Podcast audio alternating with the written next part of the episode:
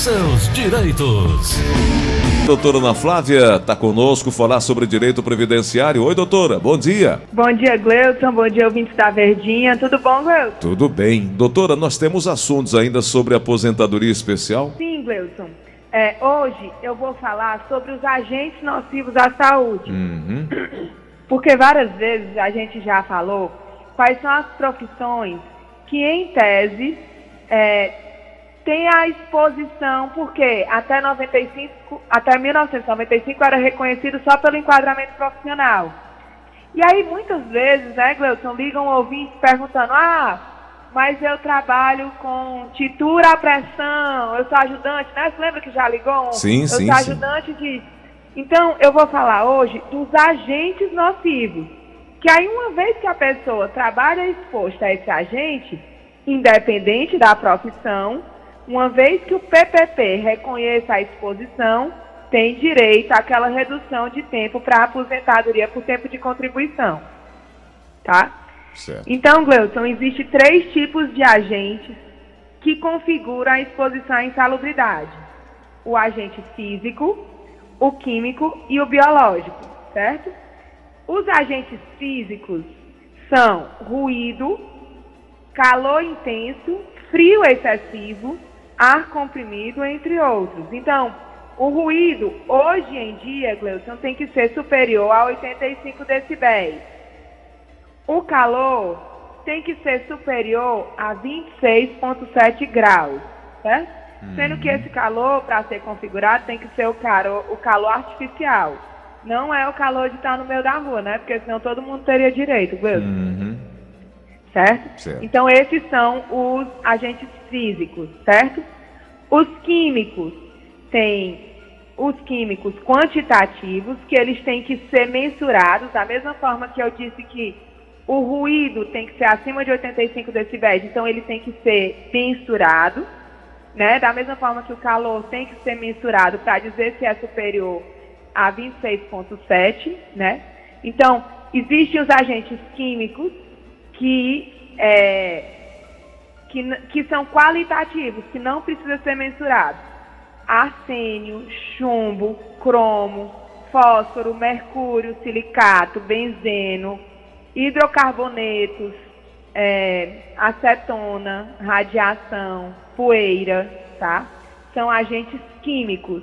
Então, independentemente da profissão, uma vez que a pessoa trabalhe ou já trabalhou exposta a esse agente, precisa pedir o PPP na empresa para comprovar a exposição. E por fim, Gleuson, tem os agentes biológicos, que é vírus, bactérias, fungos, é, é, doenças infecto-contagiosas, carne, glândulas, vísceras, não é do pessoal que trabalha em frigorífico, esgotos, galerias, tanques, lixo urbano, coleta, industrialização, contato em laboratório de coleta, é, cemitério, retirada de corpo, vacina, preparo de soro, tudo isso é risco biológico.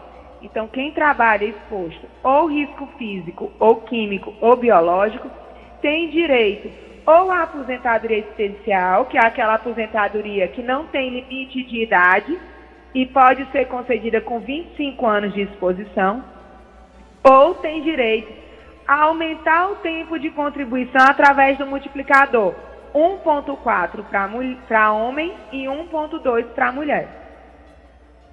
Entendi. Doutora, me tira uma dúvida. O perfil profissiográfico previdenciário, que é o PPP, ele deve ser fornecido pelo empregador a todos os colaboradores ou somente aqueles que têm uma, uma profissão eh, de risco, né? Ou, ou isso independe? É, todo e qualquer empregado pode solicitar o PPP. Perfeito. Fico sempre perguntando isso porque alguns empregadores, por falta de conhecimento, eles querem reter, não dar, não, não, não, não fornecer o PPP ao trabalhador. Muitos deles Na até verdade, Gleuton, temendo, né? você pegou um assunto muito interessante. É a falta realmente de conhecimento. A grande maioria das empresas nem sequer possui o LPCAT, que é o documento global com base no qual o PPP é confeccionado. O LTCAT, ele informa é, a profissiografia, o que cada pessoa dentro daquela empresa é, executa. E é. com base nele, a empresa tira as informações para fazer o PPP individualizado daquele empregado que está solicitando. Só colaborando com, sua, com a sua linha de raciocínio, o Paulo, que mora no centro de Fortaleza, disse que é, é empregador, microempresário, perguntando o que é LTCAT. Estava aqui olhando, significa laudo técnico das condições do ambiente de trabalho, né? E ele Exato. é que vai proporcionar a, a, a confecção, né, a produção aí do, do, do PPP, não é isso? Isso. E ele é feito por um engenheiro em segurança do trabalho. Uhum. Nem toda empresa, principalmente as menores, tem esse profissional é, nos seus quadros, mas ele pode solicitar, certo, mas né? Ele, exato. Ele não precisa ter um engenheiro vinculado à empresa. Ele pode contratar um engenheiro para aquele ato de confecção do LTCAT. Uhum. E é importante que se faça isso, que essa informação seja aclarada e chegue para todas as pessoas, para evitar, inclusive, é, é, problemas para o trabalhador, confusões no ambiente de trabalho, né? Então é importante. Agora, doutora, a aposentadoria especial, ela é o, o tempo de trabalho, 15, 20, 25 anos? 15, 20, 25 anos, dependendo do grau é, do, da exposição, da exposição né? né? E do que agente é mínimo, químico. máximo, exatamente, Gleison. Mas que tem direito a 15, 20 anos são pouquíssimos casos, né? Uhum. É, 15 anos é, é o caso de trabalhador de minas subterrâneas e 20 anos é que tem a exposição a amianto e, e de minas acima da terra. É quase nenhum, né, Gleison? A grande maioria dos casos o mais comum é os 25 anos, né? Uhum. Doutora. E aí são que a gente já enumerou, né? A gente hoje disse os agentes, para poder enquadrar toda e qualquer profissão. Uhum. Mas se a gente for falar de, de profissão que já se sabe que tem direito, né? Todos os profissionais da área de saúde, médico, dentista, enfermeira, auxiliar de enfermagem, técnico, até mesmo os, os serventes de dentro do hospital, né? Auxiliar de serviços gerais, então, todos que estão dentro do hospital, nutricionista, cozinheiro, desde que comprove que tem a exposição, têm o direito, né? Metalúrgico, fundidor, forneiro, soldador, alimentador de caldeiras, é, segurança, vigia, armado, frentista de posto de gasolina, aeronautas, aeroviários. Então, todos operadores de máquinas de raio-x. Então, todos esses, essas são profissões que a gente já sabe que é para ter é, essa exposição. Uhum. Perfeito. Doutora Ana Flávia, nós estamos começando hoje o mês de outubro, o mês é, onde o Instituto Nacional de Câncer chama bastante atenção, é um mês dedicado ao combate ao câncer de mama e eu queria saber da senhora em relação ao INSS, como é que isso pode facilitar? O mês de outubro é realizada essa campanha mundialmente chamada de Outubro Rosa, né? O objetivo de alertar a sociedade sobre o diagnóstico precoce de câncer de mama. A mulher que passa por isso, doutor, doutora, nesse momento, pode recorrer a, auxílio-doença, aposentadoria por invalidez. Como é que o INSS é, enxerga essas mulheres, hein? Pois bem, Gleuton. É, com relação aos benefícios para o portador de câncer, né? É, graças a Deus, hoje em dia o câncer, a grande maioria dos casos, efetivamente tem tratamento e cura, né, Gleuton? Uhum. Então, assim, é, seria o caso mais de recebimento de auxílio doença. Sim. Sempre lembrando, né, o que a gente bate tanto, a necessidade da manutenção da qualidade segurada, né? Porque é, no caso do câncer, a pessoa, o segurado, no caso do câncer de mama, mulher, ela vai comprovar que tem a qualidade segurada, seja porque contribui para o INSS ou porque tem carteira assinada. E aí ela vai comprovar que ela está incapacitada para o exercício da profissão dela por um período de tempo, no período do tratamento. E durante esse período ela vai receber o auxílio doença. Né? No caso de ser um câncer mais agressivo, ou de estar em outras partes do corpo, ou estar em metástase, dependendo do atestado médico e do laudo pericial que vai ser feito ou no processo administrativo ou no judicial, é que vai ser averiguado se a incapacidade é somente para a profissão que ela afirma exercer ou para toda e qualquer outra profissão, para saber se ela vai ter direito a somente auxílio-doença ou uma aposentadoria por invalidez. Verdade, doutora. E aí, para que uh, a mulher tenha a condição, há um tempo para se chegar à condição de segurada, né? 12 meses de contribuição ou mais? Exato. Não, a, é, a carência para o auxílio-doença é de 12 meses, certo, Gleuton? Sendo que existem aqueles casos das pessoas que perderam a qualidade de segurado e que com pagamento de seis meses pode readquirir a qualidade segurada. Ah, a carência entendi. de 12 meses é, pra, o, a, é a primeira vez que está adquirindo a qualidade segurada para solicitar o benefício. Perfeito. Doutora Ana Flávia, vamos aqui nas perguntas. É, estão chegando também através do nosso WhatsApp. É, são 9h48. Vamos lá, Nelson, aqui no WhatsApp da Verdinha. Bom dia, Ana, doutora Ana Flávia, Gleison Rosa, que é o Zé Monteiro. Gostaria de tirar uma dúvida. É porque acabei de receber o cartão do banco para fazer a prova de vida. Já estou fazendo já. Bom dia. Doutora. A obrigatoriedade da prova de vida está suspensa até o final de outubro, Gleudson. Então, hum. não está obrigatório ainda. Agora, os bancos estão funcionando, né? É, se é, o segurado que está falando, né? ele tem a condição de ir ao banco fazer a prova de vida, ele pode fazer, mas ela está suspensa. A, a, obrigatoriedade de ser feito, o que, que, significa? Que se não fizer, não vai ser suspenso o benefício, entendeu? Uhum. Não impede da pessoa fazer. Não significa que se a pessoa for ao banco fazer, o banco vai se negar a fazer. Perfeito. Outra pergunta chegando aqui no WhatsApp da Verdinha. Bom dia, doutora. Eu dei entrada virtualmente em março, no mês de março, e ficou agendado para o mês de julho, mas por conta da pandemia, não teve condições de entregar o documento, estava tudo fechado. Mas eu fui deixar agora, ontem, exatamente ontem.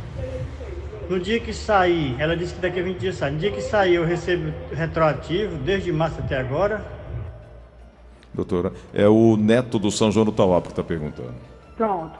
Neto, se o benefício for concedido, ele é concedido pagando as parcelas em atraso desde o primeiro contato com o INSS para agendamento do benefício. Então, sim. Perfeito. Na linha da Verdinha, alô, quem fala? Alô, Gleison Rosa. Bom dia. Bom dia, bom dia, doutora Ana Flávia.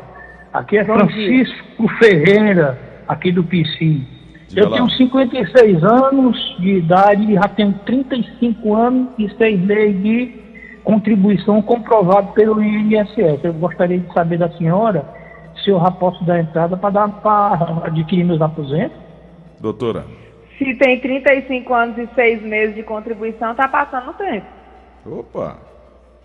Bacana, muito bom. Tem Vamos... que só. Pois não. Eu, eu respondi no impulso, Gleuton.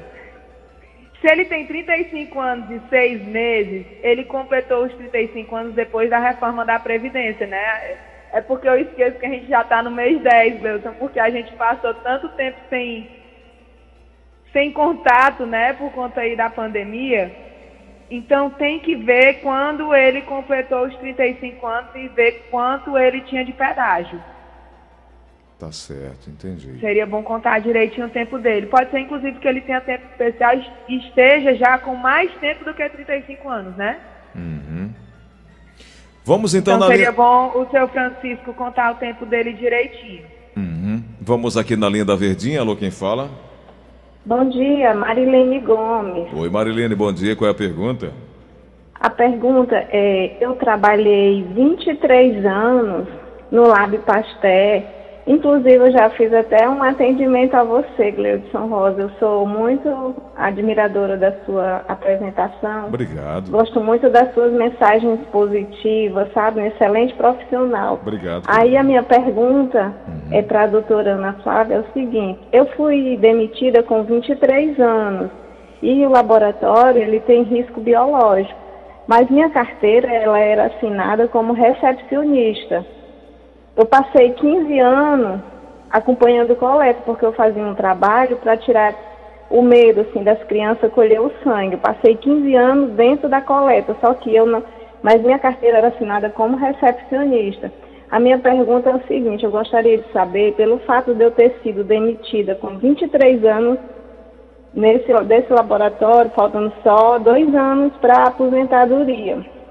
E eu já estou em 2000, nós estamos em 2020.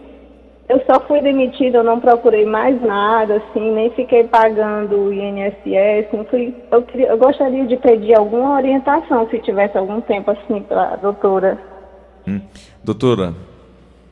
É, Gleuton, vamos lá, por parte, né? Uhum. É, se ela trabalhou 23 anos no Lab Pasteur, a primeira coisa que ela tem que fazer é solicitar o PPP. Certo. Porque por mais que ela tenha sido contratada como recepcionista, é, o recepcionista ele também tem contato, porque ele recebe é, é, material, né? É, a, o exame de urina é, é entregue para o recepcionista. Então a primeira coisa que ela precisa fazer é pegar o PPP, para ver se no PPP dela a função para a qual ela foi contratada gera o risco biológico, tá? Uma vez com o PPP em mãos, se for reconhecido os 23 anos, ela já tem 27 anos e 6 meses, né? Esses 23 anos equivale a 27 anos e 6 meses. Então, faltaria pouco tempo para ela adquirir o direito à aposentadoria por tempo de contribuição.